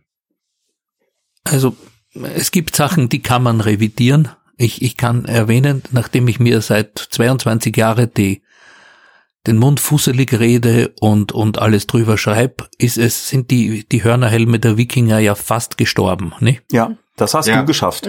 Das, das, das rechne ich mir selbst hoch an, ja. Aber, Wir, wir dir auch? aber das heißt natürlich noch, dass bis in alle Ewigkeiten in jedem Cartoon ein Typ mit einem Hörnerhelm als Wikinger identifiziert wird. Also insofern ist das Kind ja doch in den Brunnen gefallen. Nicht? Ja, und, und Rudi, dieser eine Helm mit der Skibrille, das heißt ja auch nicht, dass die alle jetzt den, also den tragen Nein, nein, jetzt nein, alle nein, Wikinger, aber da nicht. gibt's auch nur einen. Wir haben ja nur einen Helm. Nicht? Ja, also, also- statistisch gesehen ist ja der nicht so wahnsinnig repräsentativ. Wenigstens Nein, er aber was das, was das andere, was die Frage jetzt eigentlich war, äh, ich glaube nicht, dass die künstlerische Beschäftigung, die also die Wissenschaft so suchen würde, wie der Tommy es äh, gemacht hat, wahnsinnig viel ändern würde. Auch wenn noch 20 Autoren kämen. Dann der Neil Gaiman tut, tut das ja auch, nicht? Äh, also als kleiner Ableger von Tommy sozusagen für mich. Wenn dann umgekehrt. Ja, Tatsächlich Ähm, umgekehrt. Nein, ich, ha- ich habe im Tommy viel früher kennengelernt als Neil Gaiman, das muss ich dazu. Ja, aber der Neil Gaiman Ähm. hat schon vorher über die Götter geschrieben und er hat dir sein Buch Nordische Mythologie gewidmet. Ja, ja, ich, ich, Ja. ich weiß, aber äh, also ich, ich habe auch seine, seine American Gods sehr interessant gefunden. Ich wusste nur zuerst wirklich nicht, was ich damit anfangen soll. Aber trotzdem, ich meine, das ist interessant. Nur auf die Frage zurückzukommen, ist das Kind in den Brunnen gefallen? Ja, weil Neil Gaiman kann jetzt mit, mit dieser Nordic Gods da, oder wie das letzte heißt, oder auch was Tommy schreibt, wo, wo viel an faktischem drinnen ist, das wird das Kind nicht aus dem Brunnen ziehen, weil das. Internet so voll mit Scheiß ist. Mhm. Äh, da, also, weil das Internet so voll mit diversem Müll ist, dass es hoffnungslos ist, äh, Leute bekehren zu wollen, dass die Edda eben keine Bibel der Germanen ist. Das, also ich, da, da habe ich die Hoffnung eigentlich aufgegeben. Und, und dass die Warnen jemals wieder von der Bildfläche versch verschwinden, obwohl ich in wissenschaftlichen Kreisen äh, verschrien bin, äh, Rudi Simek, the man who killed Vania, nicht? Aber äh, die, das, das hilft, das hilft nix im öffentlichen Bewusstsein. Bei, bei den Wikinger Helmen ist es noch irgendwie gegangen, aber ich glaube, beim anderen ist es ziemlich hoffnungslos. Bei, ja, dann, bei, bei vielen anderen Themen. So Oder zum Beispiel bei dem bei dem Alter der Edda-Lieder. Ich habe immer noch Kollegen, die glauben, das sind Kultgedichte aus dem achten und neunten Jahrhundert. Also was, was äh, dieser dicke Edda-Kommentar jetzt, der in Frankfurt in, in sieben dicken Bänden erschienen ist, der hat das eigentlich gekillt, aber die Leute wollen das nicht hören. Und darum ist es auch in wissenschaftlichen Kreisen schwierig und in populären Kreisen noch viel schwieriger und im, im Fringe des Internets unmöglich, ja. würde ich sagen. Nach der Wissenschaftsgemeinschaft hätte ich jetzt sowieso noch gefragt. Äh, zu der Zeit, oh. als du dein, dein äh, Lexikon der germanischen Mythologie äh, in Angriff genommen hast, wie bist du da im, im Fachkollegium ähm, äh, betrachtet worden? Also war das irgendwie super, endlich macht das mal jemand oder wie war da die Reaktion? Also so, solange ich dran gearbeitet habe, wusste es ja Gott sei Dank niemand. Mhm. Und dann war die also ich habe noch nie vorher oder nachher von einem Buch so viel, ich glaube, ich hatte 250 Rezensionen, nicht? Hm. Und das ist dafür, dass es ein wissenschaftliches Buch ist, schon, schon ziemlich viel. Und äh, wie soll ich sagen, die Rezeption war gemischt. Äh, ich habe eine wirklich schlechte Rezension bekommen. Äh, ich weiß nicht mehr, in welcher hm, Zeitschrift oder Zeitung das war wo gesagt wird, wieso kann, erlaubt sich ein so junger Mensch, ich war ja damals unter 30, äh, erlaubt sich ein so junger Mensch über die germanische Mythologie zu schreiben, der hatte doch überhaupt keine Ahnung von der Nazi-Zeit und so weiter, wo ich mir nur gedacht habe, oh ja. hallo, mhm. äh, was hat das miteinander zu tun, nicht? Mhm. Also der Aber hat wirklich die meisten anderen haben gesagt, na endlich gibt's ein Nachschlagewerk. Also das war, ich glaube, das war der Tenor damals, mhm. weil es gab nix, nix zu dem Thema außer die diese zweibändige germanische Religionsgeschichte von dem alten Nazi Jan de Vries, nicht? Die man in den 60er Jahren wortlos ohne das Nazi-Vorwort aber nachgedruckt hat in der wissenschaftlichen Buchgesellschaft, was ich damals bedenklich fand und noch immer bedenklich finde, weil der natürlich Ideen ventiliert in dem Band, die, die zwar nicht offensichtlich arisch-rassistisches Gedankengut transportieren, aber, aber doch ziemlich viel aus der Forschung aus, oder zum Teil sogenannten Forschung der 20er und 30er Jahre aufgenommen haben. Ja, oder den Grimm mit seiner deutschen Mythologie, mhm. wo auch wahnsinnig viel Zeug dazu erfunden. Ja, ja, also der stand dem Snorri ja, nichts Wir haben nach. ja mehrere deutsche Mythologien, nicht? Und aber die auch die deutsche Mythologie von von Simrock, äh, das sind die sind in ihrer Zeit, nicht? Also wir sind da im, im tiefsten 19. Jahrhundert. Und dass man damals als Deutsch was bezeichnet hat, ist ja erst später zum Problem geworden. Für die hieß Deutsch Germanisch. Und wenn ich mein Lexikon germanische Mythologie nenne, dann ist das ungefähr ins, ins späte 20. Jahrhundert übersetzt, was, was Grimm Mitte des 19. Jahrhunderts mhm. gemacht hat mit der mhm. deutschen Mythologie. Und dass er ganz andere Quellen damals benutzt hat, also viel mehr dieses Volkskundliche und, und der hat ja Märchen herangezogen und Sagen und so weiter, was wir heute, also na gut, es gibt ein paar Kollegen, die tun das auch, aber ähm, im Großen und Ganzen äh, versuchen wir da viel kritischer an die Quellen heranzugehen, nicht? Aber trotzdem hat Grimm gigantische Arbeit geleistet, natürlich, für seine Zeit. Mir ist noch eine Sache eingefallen, die vielleicht eventuell von Interesse sein könnte, was unsere Zusammenarbeit angeht. Mhm. Und zwar ähm, hatten wir ja diverse Diskussionen immer mal wieder. Ich habe irgendeine Quelle gefunden, habe erstmal mir sie verifizieren lassen. Äh, Rudi hat sie gnädig abgenickt, weil sie aus seinem eigenen Lexikon kam. Und dann Hast du aber Schwein gehabt. Da bin, da bin ich großzügig, ja. und dann habe ich aber irgendetwas da hineingelesen, was sich für mich völlig schlüssig anhörte, wo ich mir dann von Rudi wieder einen Rüffel abholen musste, dass das ja wiederum nicht ginge. Ähm, ein, Hast du da ein Beispiel? Oder? ich habe ein, ich habe ein Beispiel, das habe ich zwar im Endeffekt dann, weil es zu frustrierend war, äh, dass man das so nicht verwenden kann, dann nicht ins Buch geschrieben, aber es war eine Unterhaltung zwischen uns und zwar ähm, hatte ich die Merseburger Zaubersprüche, also diese germanischen Zaubersprüche, die in einem, äh, waren die nicht in einem Liederbuch oder? nein, nein, in, in einer Bibelhandschrift. In der Bibelhandschrift zu finden waren, am Rand hingeschrieben. Ähm, die hatte ich gefunden, ja, also in der Reißen, wie man so schön sagt, und äh, las da äh, Vorlente Wordan furon si holza dovar Deobalderes furlon sin furs birenkit. Klang schon mal irgendwie toll, so Herr der Ringe mäßig. Dann habe ich diverse Übersetzungen gewälzt und da hieß es dann immer Fol, also ein Typ, der Fol heißt. Fol und Wodan, also Odin, furon si holza, gingen in den Wald. Dovar Deobalderes furlon sin furs birenkit. Da wurde Balders Fohlens Fuß verrenkt. Ja? Oder Also das Fu- Fuß, der Fuß des Ja, ja genau, da möchte ich gerade, da Ja, möchte ich drauf hinaus. Denn dann äh, habe ich mir gedacht, Moment, äh, wo kommt jetzt der, was, was für ein Fohl und wo kommt denn jetzt plötzlich der Ball daher? Und ähm, äh, wie, wie, das passt irgendwie, irgendwie ist das komisch. Also sind die jetzt zu dritt, zu viert oder wer ist jetzt wer, aber was? Und habe den Rudi gefragt und dann hat der Rudi mir gesagt, na ja, im deutschen Raum gibt's eigentlich diesen Gott Balder gar nicht. Es gibt aber einen Begriff, ich hoffe, ich sage das jetzt richtig, Balder, äh, einen Begriff Balder für Herr. Ja. Das heißt, im Endeffekt könnte man sagen, Vorlente Wordan fuhren sie Holzer, also das Fohlen vielleicht sogar äh, und äh, Balder oder der Balder, also äh, Entschuldigung, äh, Vorlente Wordan, also der Odin saß auf seinem Pferd und ist in den Wald geritten. Und Dovar Deobalderes Fohlen sin Fußberenkit heißt einfach, da wurde des Herrn Fohlen Fuß verrenkt. Das heißt, es waren nicht vier inklusive Fohlen, sondern es waren nur zwei. Und einer Oder, davon oder war ein vielleicht Pferd. drei. ja, genau, es waren zwei und einer davon war ein Pferd.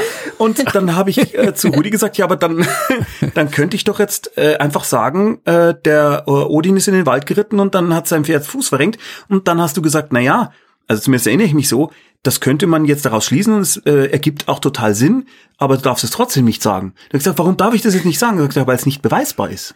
Genau. Und das hat mich frustriert, weil es ist doch total logisch, es liegt doch auf der Hand.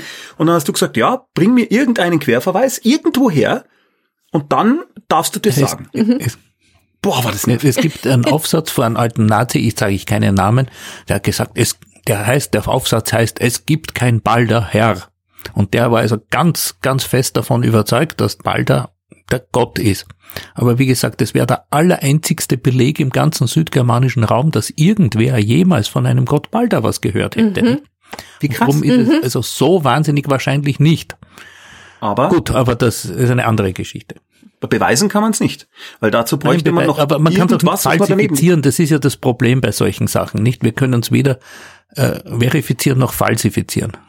Und wenn man sich dann so tief, äh, oder zumindest für meine oberflächlichen Verhältnisse, tief in sowas hinein diskutiert, da muss man dann wirklich aufpassen, dass man als Autor nicht irgendwann völlig bewegungsunfähig wird, weil Ja, das ich darf das nicht, ich darf das nicht, ich darf das nicht. Und da, also ich sage immer, ohne Rudi hätte ich die drei Bücher in einem Jahr geschrieben, mit ihm hat's äh, zweieinhalb gebraucht.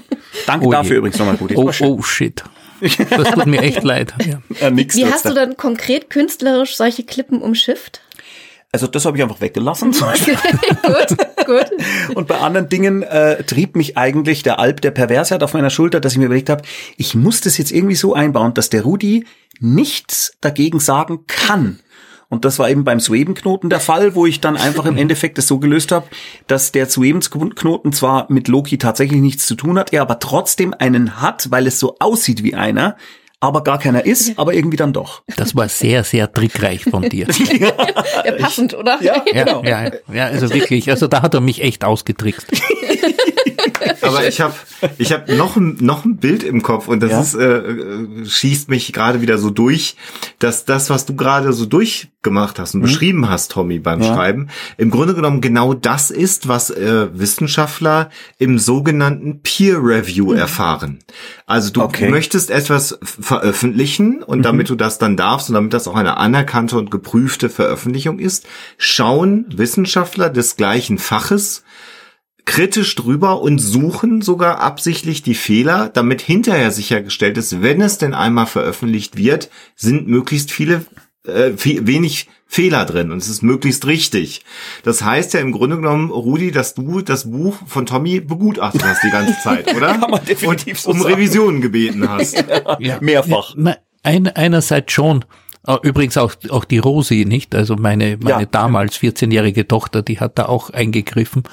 Ja, aber die hat auch inhaltlich, äh, die hat dann gesagt, also ich finde, das kann man so als 14-jähriges Mädchen, also das hätte ich damals so nicht gesagt. So, Also so weit ging es dann. Und ich habe dann zu meiner äh, jetzigen Frau dann gesagt, ohne Scheiß, jetzt hat auch noch die Tochter von dem irren Wissenschaftler angefangen, mir irgendwelche, irgendwelche Einlassungen zu schicken. Ich habe sie alle umgesetzt, weil ich bin kein 14-jähriges Mädchen und war Ja, tatsächlich im Endeffekt dankbar darum. Ja. Ja. Ja. Nein, aber, aber zu dem, zu der Idee mit dem Peer Review. Ich muss dazu sagen, ich oute mich jetzt, ich hasse Peer Reviewing, weil ich aus einem kleinen Fach komme. Das heißt, ich, ich kann mir in 85 Prozent aller Fälle ausrechnen, wer da seine blöden Kommentare in meinen Aufsatz geschrieben hat. Okay, okay, okay. Und geht natürlich aus, aus rein pragmatischen Gründen davon aus, dass der sowieso Unrecht hat. Und Weil weil, du- weil ich ihn ja kenne, nicht? Und ähm, oder ich- Das ist jetzt aber gerade Und- kein gutes Bild der Wissenschaft, Rudi. Ich will es nur einmal ansagen. Doch, es ist, Nein, ein, nein, es also- ist ein sehr lebendiges. Sagen wir es so. Also in, in den, in den, in manchen Naturwissenschaften und auch in Gesellschaftswissenschaften geht man vom Peer Review wieder ab, weil es äh, eigentlich nicht sonderlich produktiv ist. Natürlich werden vereinzelt Fehler korrigiert, aber es, es führt natürlich auch zu Feindschaften.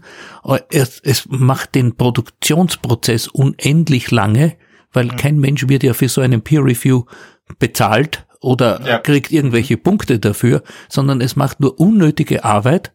Es dauert ungefähr ein Jahr länger, bis, bis ein Aufsatz herauskommt. Das heißt, es Ja, verzögert ich die, die. Halbwertszeit der Wissenschaft äh, enorm und der Effekt ist überschaubar, würde ich sagen, weil äh, wenn also bei, bei Tommy ist es was anderes, weil er nicht vom Fach war. Also er hat mir Sachen geglaubt, was ich toll finde, nicht? Also endlich wer der mir glaubt.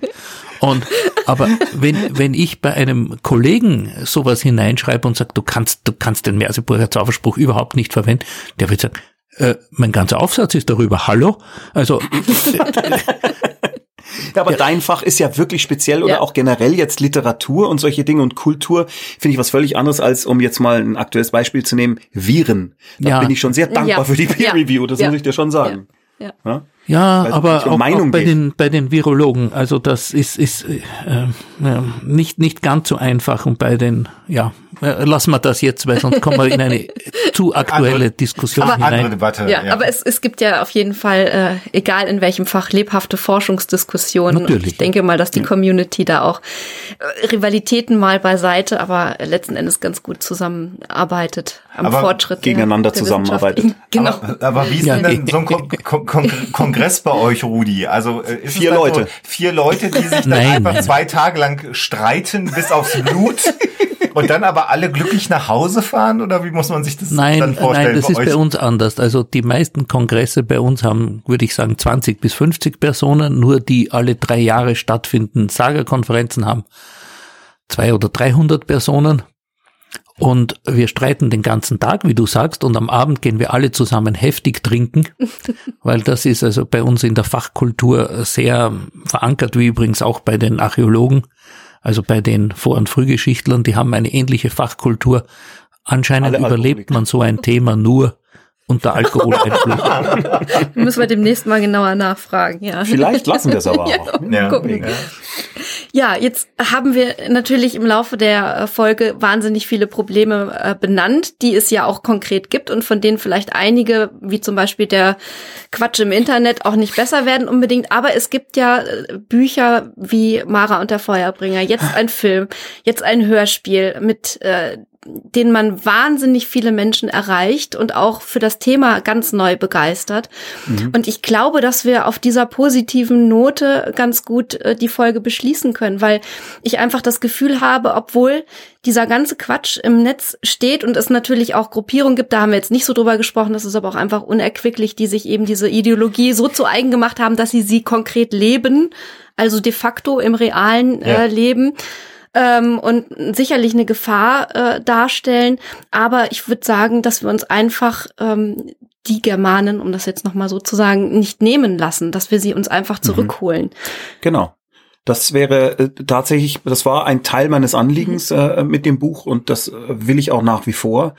Ähm, und ich muss auch dazu sagen, dass jetzt Leute wie zum Beispiel ähm, Menschen, die eben diesen Asatru, äh, äh, wie nennt man das, diese Asatru-Religion leben, ich habe viele von denen kennengelernt und die sind keine Nazis, mhm. die sind wirklich total harmlose, nein, nein, das, das, liebe das muss Menschen. man auch betonen. Mhm. Muss das, man also wirklich also, betonen, ja. Mhm.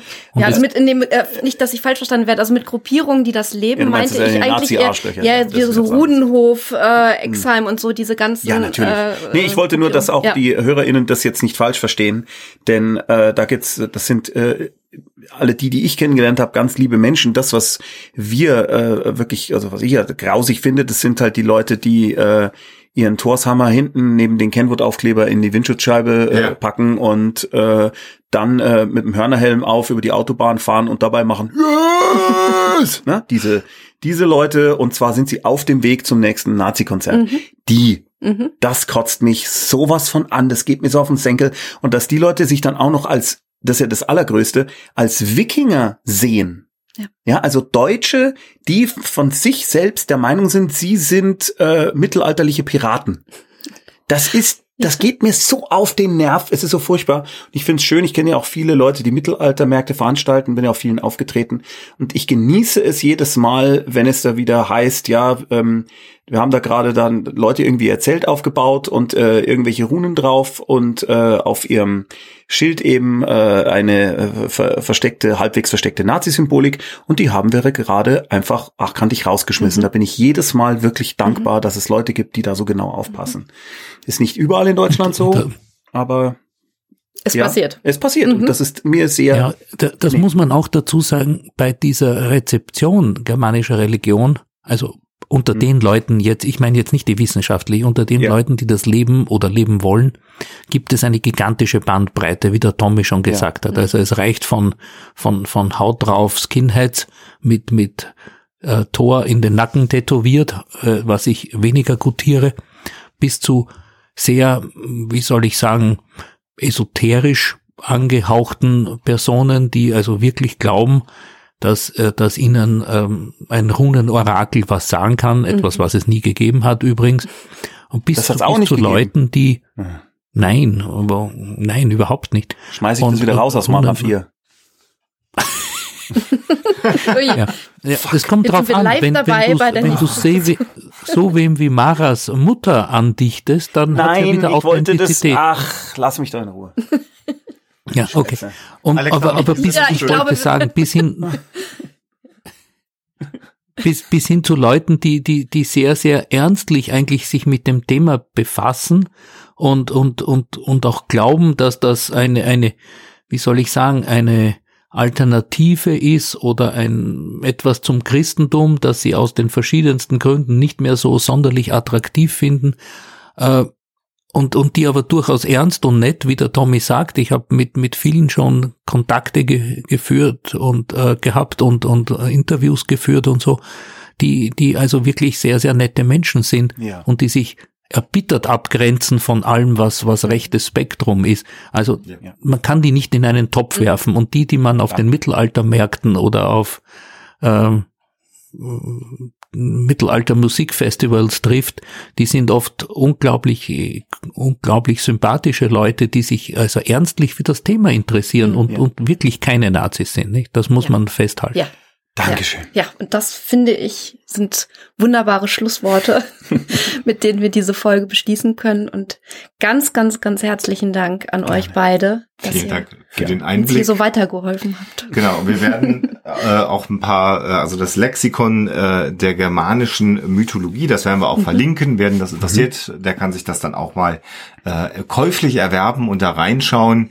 Natürlich die Mara-Bücher sowieso, wie wir das äh, die erste Mara-Box gewinnen kann. Das machen wir gleich mit Tommy noch. Äh, und wer Interesse hat, auch die empfohlenen Übersetzungen, aus denen Tommy Ja. auch gerade vorgelesen hat, das werden wir auch euch nochmal verlinken in der Episode. Und dir, lieber Rudi, vielen Dank, dass du dir die Zeit für uns genommen hast, das auch so ausführlich darzustellen. Und im Grunde genommen könnte ich dir jetzt noch mehrere Stunden zuhören. Ja, aber, aber du musst Gott sei Dank nicht, ja. aber wenn, was ihr sagen könntet, wenn ihr das Lexikon verlinkt, dass es eine, eine wesentlich erweitert, revidierte, auf den letzten Stand gebrachte vierte Auflage gibt seit wenigen Monaten. Also Auf es die ist werden nicht wir mehr das hinweisen. alte Lexikon, sondern ich habe große Teile umgeschrieben, weil ich hoffentlich was dazugelernt habe. Dann verweisen wir auf die vierte Auflage auf jeden Fall und Tommy muss gleich ein Buch kaufen. Ja, welche habe ich denn? die dritte. Scheiße. Echt jetzt? Ja. Tommy, ich schick dir eine. Ich schick Nein, nein, ich, ich äh, leiste definitiv gerne meinen Beitrag und kauf da eins, weil äh, das Nein, ist ja auch nein, der, ich, ich ist habe doch der zu Verlag, viele. Der, Also das ist, aber das ist doch der Verlag, der sich immer freut, wenn von dir was verkauft wird. Dann, äh, Ja, ja, die natürlich. machen dann vielleicht auch deine nächsten Saga-Bände wieder. ja, also wenn die kämen, hm, ja. Genau. Gut, äh, danke Rudi. Ja, wir, wir sprechen uns äh, getrennt äh, von dieser Veranstaltung noch mehrfach in unserem Leben. Vielen Dank. Äh, davon gehe ich jetzt aus technischen Gründen schon aus. Ja. Ja, Tommy, und wir dürfen erneut CD-Boxen von dir verlosen. Richtig. Äh, weil jetzt natürlich die, dieses wunderbare, und wir haben zumindest die erste Ja. CD schon hören können. Wir durften schon mal vorhören, ein wenig äh, reinhören von Mara und der Feuerbringung. Das ist so wunderbar produziert. Dankeschön. Äh, und wir müssen das jetzt nicht sagen, doch müssen wir, weil er sitzt neben uns, aber es ist auch wirklich sehr schön. Wir müssen und wir wollen. Äh, ja. Genau. Und wir dürfen fünf CD-Boxen verlosen, Mhm. der ersten drei CDs. Äh, wie ist es insgesamt geplant? Wie viele Boxen wird es da Es wird drei Boxen geben und es sind dann insgesamt neun Teile sozusagen und die jeweils eine Box ist quasi ein Buch. Mhm. Genau. Und ich habe jetzt gerade heute übrigens ähm, die erste CD von Box 2 Kontrolle gehört und war wirklich, ich war äh, so begeistert. Äh, Erstens, weil ich mich gefreut habe, wie toll es funktioniert, da- was wir da geplant haben. Und zweitens, dass äh, der Kevin, der das in Berlin gerade mischt, dass der das so gemacht hat, dass ich nur eine Stelle hatte, wo ich irgendwie gesagt habe, ach, mach doch da noch ein bisschen Hall rauf. Und ansonsten ist es exakt so, beziehungsweise noch besser, als ich es mir hätte vorstellen können. Super. Und das ist einfach das Allergeilste. Weißt du, wenn du nicht das Gefühl hast, äh, du arbeitest mit Leuten zusammen, wo du alles nochmal und nochmal und nochmal Mhm. erklären musst, sondern die einfach so ein, also so ein Können haben Mhm. und so einen tollen Geschmack und so eine Finesse, dass es besser wird dadurch als alles, was ich hätte machen können. Das ist auch beim Film natürlich ganz großartig, ne? Wenn du, äh, wenn du einen tollen Kameramann hast, der selbstverständlich das besser kann als du, Sprecher, die besser sprechen als du, dann wird's erst richtig gut. Und jetzt darfst du noch das, den Betreff Ja, sagen, den genau. uns die HörerInnen Den- schicken. Mit der Mail. Also die, die HörerInnen sollen etwas in den Betreff schreiben, damit sie an der Verlosung teilnehmen. genau. Das äh, war nicht allzu schwer, aber ein bisschen schwer. Äh, sie sollen in den Betreff den Namen der Göttin schreiben, nach der der deutsche Wochentag Freitag benannt ist. Können wir das machen? Das können wir machen. Ja. Das Ist es zu machen, schwer? Nee, das machen wir jetzt mal. Nee. Ja, Ja. er muss das Mhm. richtig, es muss richtig geschrieben sein. Das ist wichtig, weil es gibt nämlich zwei Götternamen, die so ähnlich sind, dass würde ich mal sagen, 80 Prozent wahrscheinlich die falsche nehmen. Das ist zu schwierig. okay, echt? Das ist die Bonusfrage, schreibt's rein, aber das, das ist dann zu schwierig, weil dann, dann vertippt sich jemand und dann Nee, hat er da nicht kann man sich nicht, Ach da kann man sich nicht vertippen. Also das, nicht? nein, also das, den Fehler kann man nicht machen. Das Okay. gebe ich dir, das schwöre ich dir. Es ist wirklich, äh, wenn man einen, wenn man Konsonanten statt, äh, also zwei Konsonanten nimmt, liegt man vielleicht besser, als wenn man Vokale nimmt. Also weißt du, es ist schon wirklich nicht so schwer. Ja, dann müsst ihr diesmal richtig äh, Arbeiten. arbeiten, recherchieren. Der Ja. Chef hat's angesagt. Ja. Und dann müsst ihr jetzt dieses diesen Göttinnennamen uns schicken per E-Mail mit- Im Betreff? im Betreff bis zum 24. Dezember bis Weihnachten. Das ist sehr lustig, Ui. weil wir immer 14 Tage machen. 23.59 Uhr. Also wer jetzt diese Folge ganz satt noch unter dem Weihnachtsbaume nachhört, weil er gerade nichts mehr zu tun hat, springt jetzt bitte auf, recherchiert und sorgt dafür, dass uns das bis 23.59 Uhr erreicht und dann werden wir fünf CD-Boxen CD 1 bis 3 von Mara und der Feuerbringer, also das erste Buch, als Hörspiel verlosen. Und wir drücken euch allen ganz doll die Daumen. Dass ihr in der Lage seid, vier Sekunden zu googeln. Das muss möglich sein. Das werden wir, jetzt, wir werden das mal Wir- schauen wir- und die wir testen das Beschwerden, äh, äh, die es dann hinterher gibt, werden wir alle an Tommy richten. Dann wird die alle ja, schickt die einfach mir. Ja. Ja, die, äh, die schickt ihr an mich und zwar, ich habe da extra eine E-Mail-Adresse eingerichtet, die heißt spam at mara und der Feuerbringer.de. Bitte dahin schicken. Gut, habt ihr notiert? Wisst ihr Bescheid? Gut, Tommy, vielen Dank für Danke die Gelegenheit euch. und Danke bis euch. demnächst. Bis bald. Tschüss. Ja, wenn wir die Boxen rechtzeitig erhalten, davon gehe ich aus, dann werden wir die auch zwischen den Jahren schon verschicken. Wir drücken euch allen die Daumen. Oh ja. Sind mal gespannt, wie sehr ihr interessiert seid und das Hörspiel ist auch wunderbar produziert. Äh, Wir haben ja schon reingehört. Ein Ähm, lohnt sich, wobei ich ja sagen muss, dass die äh, siebte CD der geplanten neun CDs eindeutig die beste sein wird. Oh, du und dein Ego. Naja, ich habe da meinen ersten großen so Auftritt in einem Hörspiel, das muss man Ja. schon. Gut, ähm, wir wollten doch noch irgendwie so eine Geschichte auflösen, Alexa, Ja, oder? da war noch was. Die Auflösung.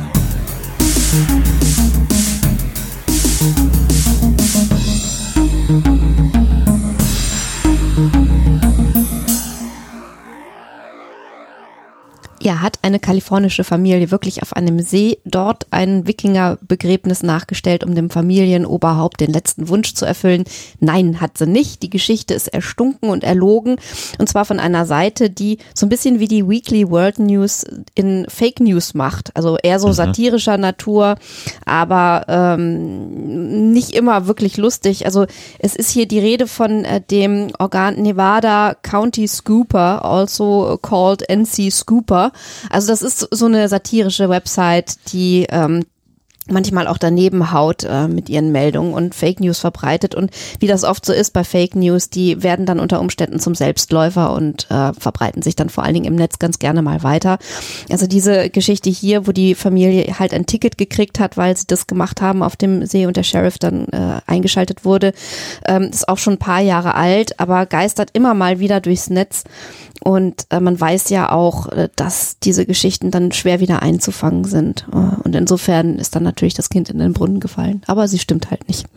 Genauso wenig wie dieses Bestattungsritual per se Selbst. stimmt, haben wir ja auch gelernt eben, heute. Genau. Es hätte auch unter Umständen dann auch gar nicht funktioniert, so, Hm. aber egal. Völlig verrückt. Damit sind wir am Ende der 290. Episode. Unglaublich, dass wir schon wieder fast an den 300 kratzen. Die zweite Dezemberfolge wird sicherlich, glaube ich, nicht am 31.12. erscheinen, sondern die werden wir noch eher raushauen für euch. Da gehe ich mal ganz schwer davon aus. Und ansonsten wünschen wir euch in dieser besonderen Zeit alles Gute. Bleibt schön gesund, passt auf euch ja, auf. Haltet die Ohren steif. Und natürlich immer schön skeptisch bleiben. Tschüss. Der Huxilla Podcast ist ein kostenfreies Projekt und soll das auch immer bleiben. Das ist uns sehr wichtig und du kannst uns dabei helfen, so wie das schon viele andere tun. Vielen Dank dafür. Huxilla unterstützen geht dabei ganz einfach. Zum Beispiel durch einen kleinen monatlichen Dauerauftrag von einem Euro im Monat auf unser Geschäftskonto oder via PayPal. Wie das genau funktioniert, seht ihr auf huxilla.com unter dem Punkt Unterstützen.